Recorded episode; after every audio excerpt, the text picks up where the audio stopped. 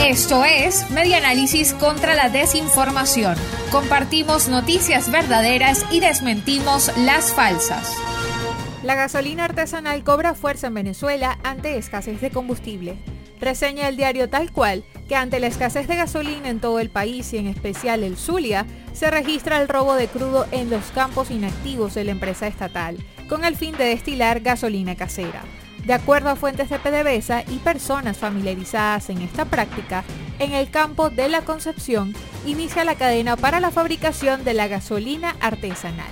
En los oleoductos que transportaban el crudo de ese campo a los tanques de almacenamiento e instalaciones de exportación, sobresalen pequeños tubos que llegan a los patios traseros de casas situadas en un pueblo cercano. Un ex ejecutivo de PDVSA estima que se están robando unos mil barriles por día lo que es menos de un por ciento de la producción total del carburante.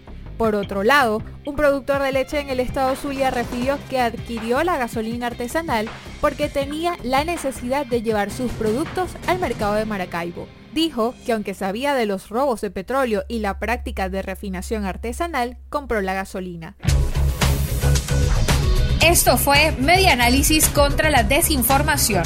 Síguenos en nuestras redes sociales, en Twitter e Instagram en arroba medianálisis y nuestra página web medianálisis.org.